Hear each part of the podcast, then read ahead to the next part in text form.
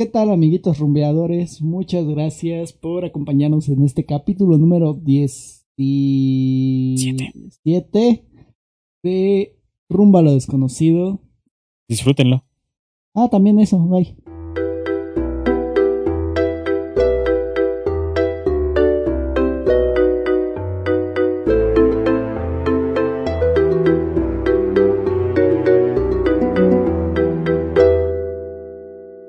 Damos la bienvenida.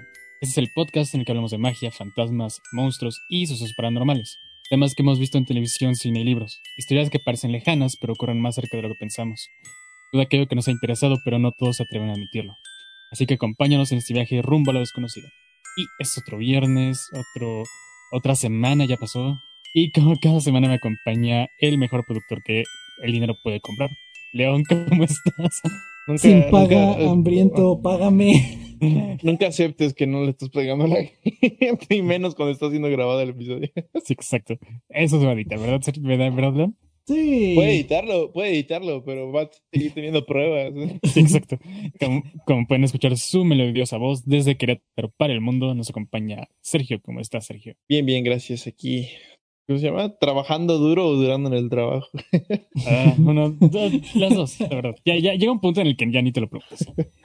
Y yo soy Osvaspi. Por cuestiones laborales, ni Alexa ni Maps nos pudieron acompañar hoy, así que ese es el primer capítulo de Machos completamente. vamos a decir chistes misóginos. no, no vamos a hacer eso. o sea, no. Exacto. O sea, somos machos, pero no de ese tipo de machos. Somos de los machos que aceptan que Henry Cavill está bien sabroso. Ah. Pero bueno, a ver, vamos a ver cómo, cómo sale esto. La semana pasada hablamos un poco de las características que tienen los fenómenos poltergeist, las cosas que pueden hacer, la manera en que lanzan objetos, sonidos que pueden producir, incluso sus mañas a la hora de tocar a las personas vivas. Ah, caray. En este capítulo exploraremos algunos de los casos más famosos de estos eventos e intentaremos llegar a una explicación de lo que pueden ser los poltergeist. El primer caso del que vamos a hablar hoy es el caso de la rectoría de Epworth. ¿Alguna vez habían escuchado de él? ya sé que es una rectoría, entonces. Es una entidad ah, relativamente alta en la iglesia, autoridad de la iglesia, como es un rector, y esos son los que viven las rectorías. Ok. Entonces, el rector de la UNAM es. No, es, es otro tipo de rector. es un tipo de rector que toca niños. ¿Graue toca niños? No. ¿Qué está pasando? Alexia y mi papá fueron dos minutos y estamos hablando de tocar niños. Ay. Ah. Ok. Este caso también es conocido como el caso del poltergeist de Wesley, y es uno de los, de los más conocidos en Inglaterra. Desde el diciembre de 1716 hasta enero de 1717, se dice que estuvo plagado de una serie de misteriosos ruidos y golpes que se producían con regularidad, aparentemente causados por un fantasma al que la hija mayor de los Wesley, Hetty, apodó el viejo Jeffrey, y hizo acto de presencia en la Navidad de 1716. En palabras de la señora Wesley, que describían esto en cartas a su hijo mayor que había ido a la universidad, y citando, había tal ruido en la habitación por encima de nuestras cabezas, como si varias personas caminaran y luego corrieran escaleras arriba y abajo, que pensamos que los niños se asustarían. Según el relato, mientras ella y su marido buscaban en vano al culpable, el viejo Jeffrey seguía, y citando de nuevo, traqueteando y tronando en todas las habitaciones incluso tocando un cuerno invisible a decibelios ensordecedores. El viejo Jeffrey supuestamente desapareció en enero de 1717, tan repentinamente como había, como había aparecido. Ahí están todas las, lo que habíamos visto en el capítulo pasado, así como sonidos. Ajá, así de apareció en la nada, había sonidos, sonidos que no eran naturales, como el cuerno, y desapareció de la nada. Y toda la familia fue testigo de todo esto, además de las personas de servicio. El segundo caso, nos vamos a ir de Inglaterra hacia América, singularmente en Canadá, es el misterio de Amherst, el cual está centrado en Esther Cox, quien vivía en una casa con su hermana casada Olive Teed y el marido de esta Daniel y sus dos hijos pequeños. Un hermano y una hermana de Esther y Olive también vivían en la casa, y al igual que el hermano de Daniel, John Teed. Según un relato de Hubble, los acontecimientos comenzaron a finales de agosto de 1878, después de que Esther, que entonces tenía 18 años, sufrió un intento de agresión sexual por parte de un amigo. Esto lo dejó muy angustiada y poco después comenzaron los fenómenos físicos. Hubo golpes y crujidos en la noche, y la propia Esther empezó a sufrir ataques en los, que su cuerpo se hinchaba visiblemente y tenía fiebre y escalofríos por momentos. Entonces los objetos que había en la casa emprendieron la huida. Ella empezaba a tener estos ataques, todo salía volando. La familia asustada llamó a un médico. Durante su visita, la ropa de cama se movió, se oyeron ruidos de arañazos y las palabras Esther Cox, you're mine to kill. Y bueno, la traducción sería Esther Cox, eres mía para matar. Aparecieron en la pared junto a la cabecera de la cama de Esther. Las tallaron. Al día siguiente, el médico administró sedantes a Esther para calmarla y ayudarla a dormir, tras lo cual se manifestaron más ruidos y objetos voladores. Los intentos por comunicarse con el espíritu dieron como resultado respuestas grabadas a las preguntas. todas las respuestas se grababan en las paredes. Entonces simplemente no, no, no sabía usar un lápiz y papel y fue como, vamos a responder aquí en la ah, sí. yo, yo, tengo aquí una duda. si es algo que se manifiesta de la mente de esta chica, o bueno, que puede manifestarse por su pensamiento y todo esto, ella no tendría como una especie de, de, bloqueo y que una parte de su cerebro que sea como la más infantil sea la que se manifieste, o sea, como pintando en las paredes como lo haría un niño pequeño. Pero no, no estaban pintadas, estaban marcadas, o sea, como si hubieran hecho con un cuchillo. es que tú tienes la idea de que los poltergeists son hechos por personas, pero ahorita, ahorita vamos a ver que tal vez no sé si. Pero bueno. Los fenómenos continuaron durante algunos meses y se hicieron muy conocidos en la localidad. Los visitantes de la casa de campo, incluidos clérigos, escuchaban golpes y fueron testigos de objetos en movimiento, a menudo cuando la propia Esther estaba bajo estrecha observación. En diciembre, Esther enfermó de difteria. No se observó ningún fenómeno durante las dos semanas que pasó en cama y durante el tiempo que pasó recuperándose después en casa de una hermana casada en Sackville, New Brunswick. Sin embargo, cuando regresó a Amherst, los sucesos misteriosos comenzaron de nuevo esta vez con la aparición de incendios en varios lugares de la casa. La propia Esther afirmaba que ahora ver el fantasma, que amenazaba con quemar todo el lugar a menos que se marchara. Esto, esto es, la fiebre, es una fiebre paranormal, así de, o te mueres tú, nos morimos todos, aquí no hay medias tintas. Qué chido los poltergeists, ¿no? Te digo, son como bullies, pero ellos que sí se pasan. En enero de 1879, Esther se mudó con otra familia local, pero las manifestaciones a su alrededor continuaron y fueron presenciadas por muchas personas, algunas de las cuales conversaron con el fantasma mediante preguntas y respuestas a gritos. Ahí ya el fantasma le dirá como Milhouse y el fantasma ¿Qué? Dile a Esther que venga aquí. Gracias, León. Algunos se mostraron curiosos y comprensivos. Otros creyeron que la propia Esther era la responsable de los fenómenos y se encontró con cierta hostilidad a nivel local. El fantasma, entre comillas, abofeteaba, pinchaba y arañaba con frecuencia a Esther no solo la odiaba el fantasma, la odiaba el pueblo y la odiaban todos. pues sí, imagínate, es como de, si ya estamos diciendo que parece fiebre, es como de no mames, tiene el diablo aquí adentro y se contagia. Exacto. Pero, o sea, aparte era como, o sea, el pueblo la repudia y era como, fantasma, pégale. Y el fantasma le pegaba. Y en una ocasión la apuñaló en la espalda con un cuchillo de pinza. El interés por el caso creció a medida que se difundía la noticia. Y a finales de marzo, Esther pasó un tiempo en St. John, New Brunswick, donde fue investigada por algunos caballeros locales interesados en la ciencia. Para entonces, varios, entre comillas, de nuevos espíritus distintos estaban aparentemente asociados a Esther, y se comunicaba con los espectadores a través de golpes y raptos. Raptos es que ella entraba en una especie de trance y empezaba a hablar.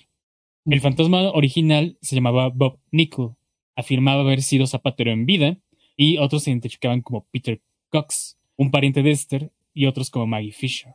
Después de la visita a St. John, Esther pasó un tiempo con los Van Amber, amigos de una pasible granja cerca de Amherst, y luego volvió a la casa de campo de los Tidd en el verano del 79, en el momento en el que los fenómenos volvieron a aparecer.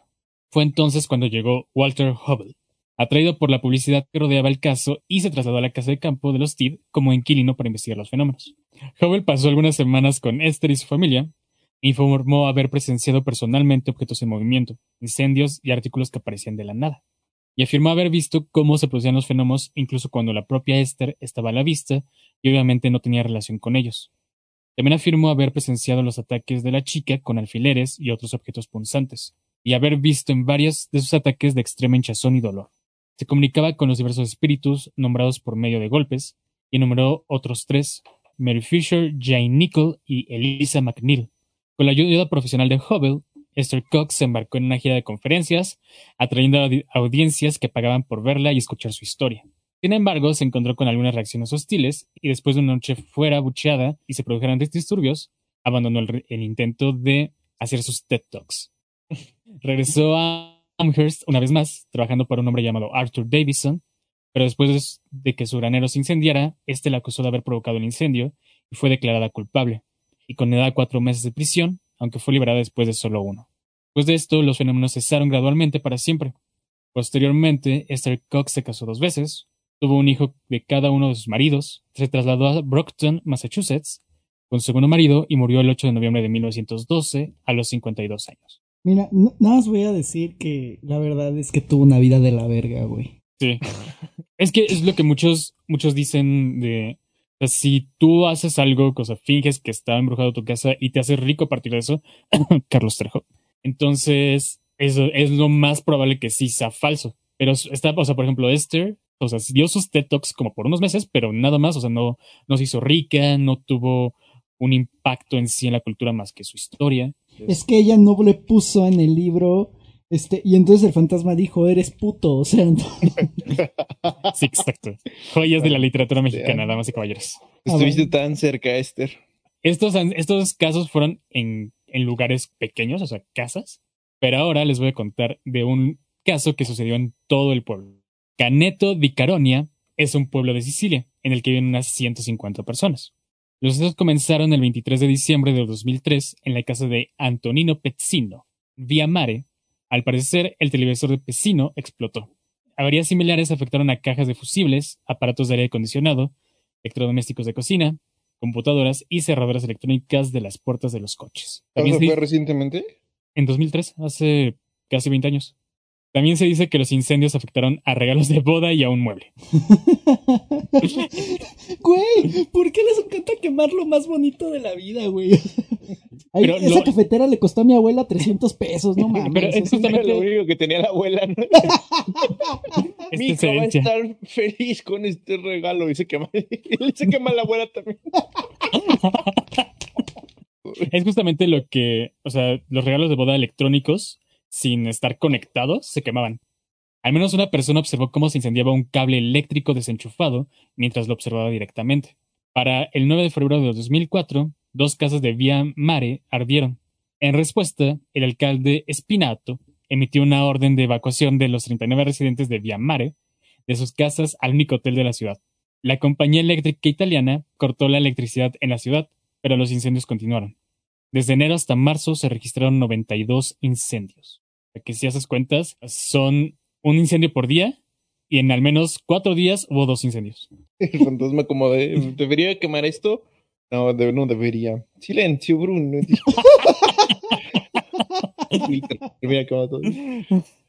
el 11 de febrero, el fiscal local anunció la apertura de una investigación y el 16 de marzo se reanudaron los incendios. Según los informes, los investigadores presenciaron fallos en brújulas, cerraduras electrónicas de coches y teléfonos móviles. En abril, el gobierno formó un grupo de investigación interdisciplinar coordinado por Francesco Venerando Mantegna, de la Protección Civil de Sicilia, que al parecer contó con una amplia colaboración de las Fuerzas Armadas y la policía del país, así como los servicios públicos. El equipo de Venerando informó de una actividad electromagnética anómala, de luces inexplicables y de un helicóptero que sufrió daños en el rotor supuestamente anómalos. Científicos del, del Instituto Nacional de Investigación, CNR, con el apoyo de físicos de la NASA, también participaron en la investigación de los sucesos. En junio de 2004, los residentes fueron devueltos a sus hogares en Vía Mare. A plot twist de esta historia, aunque estos incendios sí no tienen una explicación, por así decirlo, diez mm. años después, el, al primero que se le quemó todo, este a Antonino Pezzino, fue arrestado por causar incendios junto con su hijo. Estoy seguro de que la primera vez fue como de vamos a quemar todo y fingir que fue un fantasma. No les funciona. Vamos a hacerlo de nuevo. Sí. No, pero es, es curioso porque les digo, los primeros incendios no tienen una, una explicación, porque muchas personas los vivieron, pero a esa vez sí las cámaras de vigilancia los captaron quemando cosas. Y estos casos fueron los que sucedieron hace algunos años. Y ahora vamos a comentar unos que son un poco más recientes. Adrián Gómez, que actualmente, vive con su pareja en Los Ángeles, en sus primeros días de refugio en el momento de la pandemia por coronavirus resultaron tranquilos. Pero entonces una noche el pomo de la puerta empezó a sonar vigorosamente, tan fuerte que podía oírlo desde el otro lado del apartamento, pero no era nadie. A mediados de abril, el señor Gómez estaba en la cama, con una persiana cercana empezó a temblar contra el marco de la misma con mucha intensidad. Sin embargo, la ventana estaba cerrada y una ventana adyacente permanecía perfectamente inmóvil. Los gatos estaban a su vista y ningún bicho ni pájaro o alguna otra criatura pequeña se había quedado atrapada. Así que lo primero que pensó es que era un terremoto. Y citando en una entrevista que dio al New York Times, me escondí muy seriamente bajo el edredón, como se ve en las películas de terror, porque realmente me asusté. Y bueno, aunque ni él ni su pareja notaron ninguna actividad inexplicable en la casa antes de esto, su pareja puede distinguir claramente pasos por encima de sus cabezas cuando nadie vive encima de ellos. Y bueno, citando de nuevo lo que dijo en esta entrevista, soy una persona bastante racional. Intento pensar cuáles son las cosas razonables y tangibles que podrían estar causando esto. Pero cuando no tengo esas respuestas, empiezo a pensar, quizá esté pasando algo más. El siguiente caso es el de Janie Cowan, quien cree que está embrujada desde que estaba en la universidad. Y bueno, su fantasma se llama Matthew. Este fantasma ha hecho históricamente su presencia en su casa desde Nashville a través de sonidos de alguien que sube y baja las escaleras por la noche. Los ruidos, y citando, no son propios de una casa que se asienta, ni de nuestro gato que anda por ahí. Está claro que quiere llamar la atención, dijo su marido Will Cowan, quien él tiene 31 años. Más o menos cuando la pareja empezó a autoaislarse en marzo, el señor Cowan empezó a utilizar su baño de invitados para que Janie, quien era enfermera a domicilio y que había estado haciendo turnos de noche durante la pandemia, pudiera dormir sin que los sonidos de su rutina matutina la molestaran. Ambos han, estado conscientes que Matthew prefiere a Janie sobre, sobre su esposa, y no parece apreciar los cambios que ocurren en la casa. En tres ocasiones distintas, mientras se duchaba su esposo en el baño de invitados, fue recibido por un inesperado chorro de agua fría. Pero esto no era solamente porque alguien le había bajado al baño en algún otro lado de la casa, como sucede en México, sino cada vez que se acercaba se encontraba con la manilla del agua caliente cerrada. O sea, le cerraban la, el agua caliente.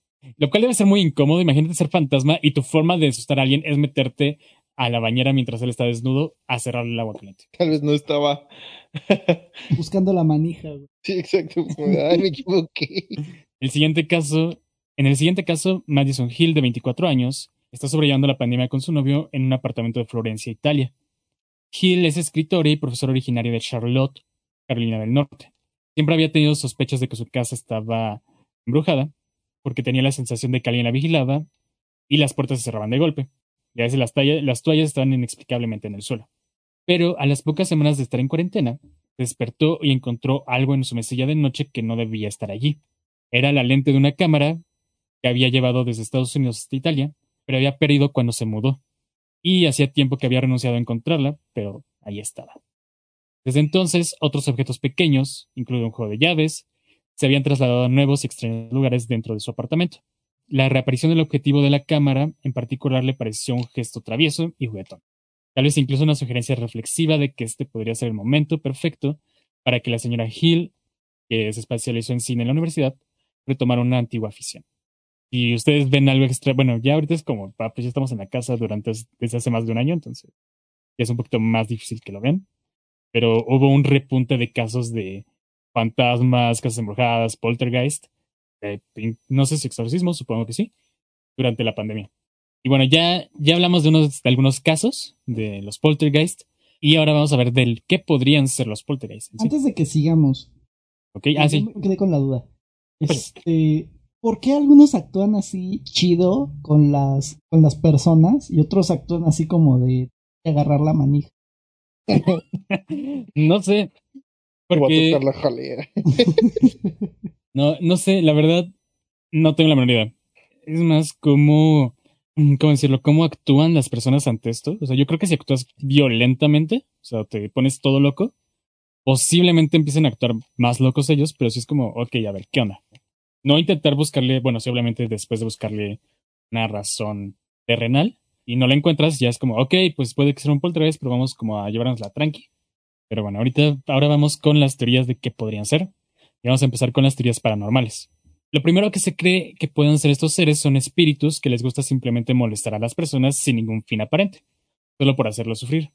En esta actividad suele haber varios espíritus en la zona donde sucede el fenómeno los espíritus parecen juntar su energía para hacerse lo suficientemente fuertes como para mover objetos más grandes y hacer más ruidos. La mayoría de los casos de poltergeist, estos desaparecen sin previo aviso, tal como aparecieron, y ciertas veces puede que se detenga en unos pocos días, otras veces puede tomar años, y puede que nunca sepas la razón por la cual sucedió. Incluso hay veces que se toman pausas De ya me cansé de este vato, voy con otro. Un año sabático y regresan.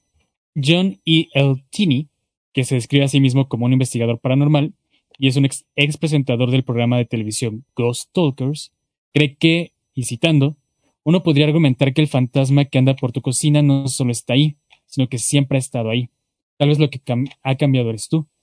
O tal vez esté escuchando más atentamente en el gran silencio que nos rodea, hablando de la cuarentena. O quizás estemos empezando a darnos cuenta de que el mundo es un poco más raro de, lo que creíamos. Hay una teoría también que dice que, o sea, en todas las casas hay fantasmas. A veces son como grabaciones.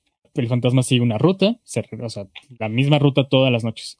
Y si tú pones un librero en su ruta, que antes no estaba, va a chocar con el librero y va a empezar a tirar cosas. Y ese es un fenómeno paranormal. Entonces, el poltergeist puede ser un fantasma que simplemente se graduó de una escuela para convertirse en poltergeist. No, es más bien que era, se murió alguien y tomó las materias optativas para ser poltergeist. Ah, o sea que puede ser poltergeist o puede ser fantasma. Sí. ¿Y en qué momento vas al cielo o al infierno, güey? mira, no me he morido, no me he muerto para saber. Vamos a de esto por siempre. Maldito sea. No me he muerto para saber qué pasa después de la muerte, pero en cuanto me pase, ten por seguro que te voy a ir a visitar y te voy a decir, León, mira, está así el pedo. Ok, sigamos. En otras ocasiones, los poltergeist giran en torno a adolescentes, sobre todo mujeres. Una teoría habla que estos embrujos parecen ser causados porque estos adolescentes pueden controlar la energía a su alrededor sin saberlo. La mayoría de las veces, una persona en la casa es la que, es la que parece estar más afectada por el embrujo que cualquier otra, hasta el punto en que la actividad no ocurre a menos que esa persona esté presente. Esto ocurre aunque en la mayoría de las veces los poltergeists son experimentados por varias personas, pero de nuevo parecen centrarse en una persona determinada, como el de la bruja de Bell, como el de Star Cox, como los que hemos estado hablando. Esta persona puede estar muy estresada o tal vez ah, está pasando por algún tipo de situación emocional extrema. Si este es el caso, se procura que el individuo involucrado reciba un tipo de atención médica y poco después el poltergeist disminuiría. Por eso esta Esther empezó con esos ataques cuando fue atacada sexualmente, o bueno, intentaron atacarla sexualmente, porque fue un, un punto de gran uh, estrés, de emoción, que es posiblemente explotó las habilidades telequinéticas que no te sabía que tenía. Bueno, psicoquinéticas creo que sí. Oh. Y citando las teorías más recientes sobre el fenómeno poltergeist dicen que no es nada más que una epilepsia descontrolada del lóbulo temporal, producto de la ansiedad, solo que en vez de actuar en el organismo lo hace hacia el exterior. Esto lo cuenta Manuel Berrocal, médico y antiguo presidente de la Sociedad Española de Parapsicología. Y como buen investigador, me puse a investigar, investigar qué es la epilepsia del lóbulo temporal. El lóbulo temporal se encuentra arriba de nuestra Sí, en la zona de nuestra oreja, un poquito más arriba. Tiene que ver con todo lo que es la audición, incluso las sensaciones. De hecho, lo que hace la, la epilepsia es que empiezas a sentir cosas extrañas, te sientes raro, que es el aura, antes de que pase. Eh, bueno, antes de que pase hay, hay, un periodo que se llama aura, que te empieza a sentir extraño, puedes tener migraña, puedes ver cosas, puedes sentir un déjà vu muy fuerte, y es, ah, voy a tener una convulsión. Ahorita vengo, de convulsiones. Pero esas convulsiones no son como ciclotónicas, como las que normalmente conocemos, sino son más bien de, de un pequeño mal, que es cuando te, sí, como entras en estado de fuga. Muchas personas pueden estar conscientes, entre comillas, mientras están teniendo una, una convulsión y te siguen contestando. Ahí te puedes dar cuenta porque lo que tú les hablas. ¿Estás teniendo una convulsión? Maldita sea. No. No, o sea, te das cuenta que están teniendo una convulsión porque pueden estar teniendo movimientos en las manos repetitivos, como dicen que el de, ¿cómo se llama? El de estar recogiendo cosas con las manos, con los dedos. Ese es un signo que podría ser una, una convulsión. O que cuando tú les hablas y les preguntas, por ejemplo, oye, ¿dónde, ¿de qué quieres tu helado? Te contestan, perro. Porque justamente es el área que se encarga de la del entendimiento del lenguaje y la posibilidad de contestar. Y el te quiero como no se diga más. Pero bueno, ahí está otra teoría.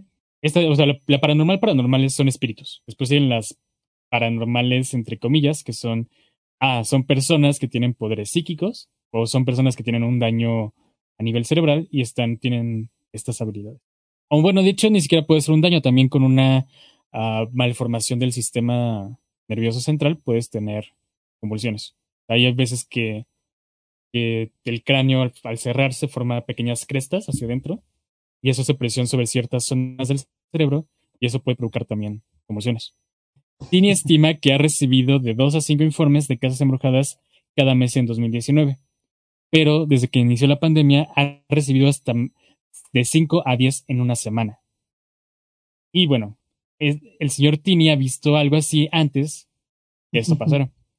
En el 99, inmediatamente antes del efecto 2000 o el Y2K, fue testigo de un pico de informes en la actividad de fantasmas y poltergeist, así como avistamientos de ovnis, que también están siendo vistos con mayor frecuencia en estos tiempos. Y citando lo que dijo, parece que tiene que ver con nuestro elevado estado de ansiedad y nuestra hipervigilancia. cuando tú estás ansioso, entras en estrés y se activa la hipervigilancia, que es estar constantemente atento a todo lo que te rodea. Por otro lado, Kurt Gray, profesor asociado de la, Universidad de Carolina del Norte en Chapel Hill, estudia cómo percibimos y tratamos las mentes de otras entidades, incluso animales, máquinas y muertos. Según Gray, los momentos de gran inquietud o malestar en los que hay, un mayor deseo de encontrar un sentido al caos pueden prestarse a la percepción de los fantasmas, por no mencionar a la que la propia enfermedad comparte ciertos paralelismos psicológicos con un espíritu malvado.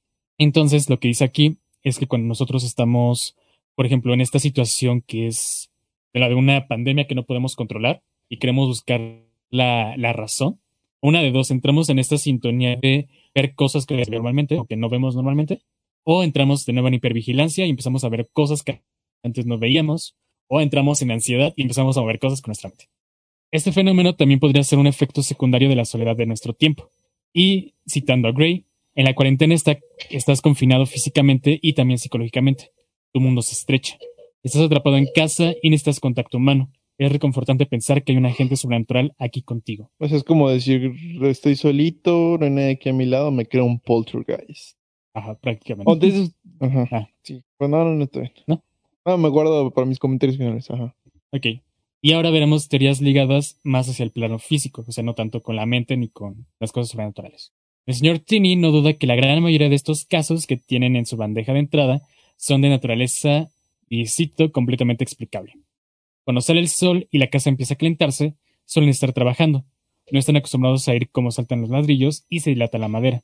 No es que la casa no hiciera esos sonidos, es que nunca estuvieron en el tiempo de notarlo. Y, cortesía de Alexa, gracias Alexa, científicos han, explicado estos fenómenos eh, tomando en cuenta los siguientes principios físicos. Electricidad estática, campos electromagnéticos, ultra e infrasonido y, unas, y una onda sonora estacionaria. El infrasonido es aquel sonido que los humanos no podemos escuchar, pero algunos animales sí, como por ejemplo el cibato para perros, y estos pueden ocurrir por el clima como tormentas y viento. Eso se descubrió por una bonita historia de laboratorios embrujados y ventiladores.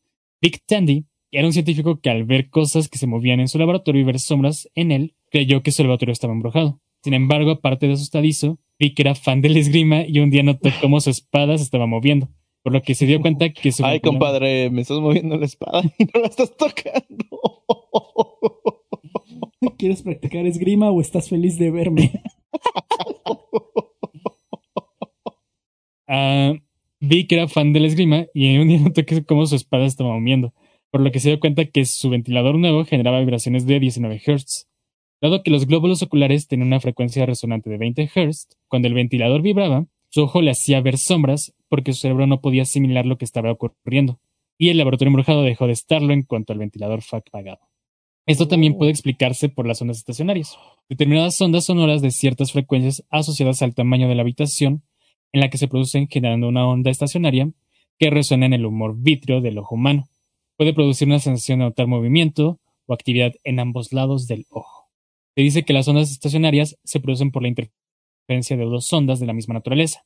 En este caso son las sonoras porque igual puede ser con ondas electromagnéticas. Dicho de este modo, son el resultado de la superposición de una onda incidente y una onda reflejada. Por tanto, con, por tanto, con dos ondas de infrasonido se pueden llegar a una onda estacionaria. La onda estacionaria sería la que viene y podría decirse que es el origen en el caso de Vic, las que procedía del ventilador. Y al chocar con la pared se regresarían y sería la onda reflejada pero como son ondas con las mismas características, se interfieren y se produce una onda estacionaria. O sea, si tú mandas un sonido de, no sé, de 19 Hz a la pared, choca y regresa en la misma en la misma dirección, se crea una onda estacionaria y ya tienes tu fenómeno poltergeist, según lo que nos dijo Alexa. O sea, pero esa madre explicaría que tira cosas y todo eso, supongo. O solo movimientos pues yo, y sombras. Yo creo que, no, pues sí, porque vio que se estaba moviendo la espada. No, pero una cosa es ver que se mueve la espada y otra cosa es que literal la espada la dejas aquí y se caiga o que te lo muevan. Y antes de seguir con esto, estas son las, los, uh, las posibilidades que de los, las cosas físicas. Entonces, antes de cerrar, ¿qué creen ustedes que sean los poltergeist? ¿Con cuál teoría se quedan ustedes? A mí me gusta la idea de que somos mágicos en nuestro interior y que psíquicamente podemos hacer este tipo de cosas, igual que con los, como los, con los tulpas o los agregores. Así tú cantando en tu mente, wow, wow, wow, it's magic. Ajá. Este, entonces, yo, yo siento que hay verdad tal vez en un poco de todo. Digo, a fin de cuentas es algo que no podemos ver y no podemos como comprobar, pero... A menos que te muevan la espada. Ajá, sí, ya si me mueven la espada y me, me levitan, ya pues ahí digo como, no mames, esta madre no es, no es psíquica, ¿no? Pues sí, yo digo que, que ah, el ser humano puede hacer un chinguero de cosas que no sabemos cómo. Yo me voy a ir por lo psíquico y tal vez también por lo científico, ¿no? A fin de cuentas, este, siempre hay una explicación científica para todo. Lo de los fantasmas también puede ser, ¿no? Al final de cuentas, son fantasmas. pues. Pueden hacer lo que quieran. Tú, León, ¿cuáles son tu, cuál, es la, tu teoría favorita? ¿Qué es lo que crees que pasa? Pues mira, yo me voy más por la parte de lo psíquico, porque varios de los casos pues tienen como esta, esta dinámica o estos puntos en común entonces, pues no sé, quizá hay algo interesante pues por ahí, ¿no? Que, que valdría la pena pues estar revisando.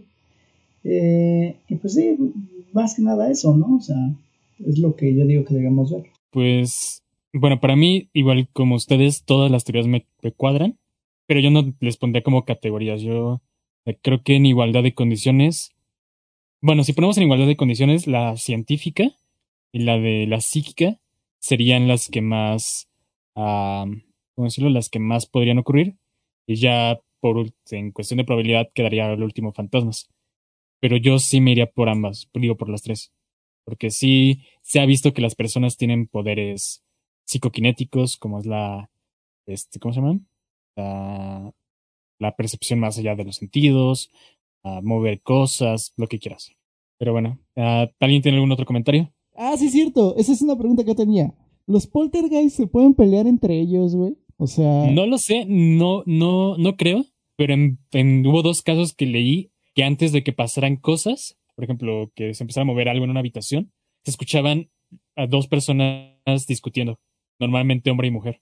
Entonces, o sea, no, no nunca lo me había cruzado por la mente, pero aquí lo mencionas como, mmm, interesante. Pero también, bueno, que estos, si son como espíritus más hacia poltergeist, que supuestamente son no humanos, no siguen las reglas humanas. O sea, ¿a qué me refiero con esto?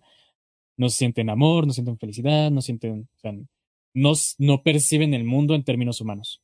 Quién sabe si se pueden pelear porque no sabemos si sienten ira. Pero bueno, León, ¿dónde te podemos seguir? A mí síganme en cualquier red social como La Vida No es una mamada. Sergio, ¿dónde te podemos seguir? Y a mí me pueden seguir en Instagram como The Gentleman o en Twitch como Let It Talk Rules. Uh, pueden seguir a Alexa en arroba guapa.d.guapas, a Maps en, en Instagram como arroba Maps con tres As. A mí me pueden seguir en casi cualquier red social como arroba osvaspi. Sigan el podcast como rumbo.desconocido.podcast en Instagram y si tienen historias de poltergeist o les han ocurrido cosas, mándenos sus historias a rumbo.desconocido.podcast.gmail.com. Nos vemos la siguiente semana con otro tema. Bye. Remitos. Descansen, buenas noches.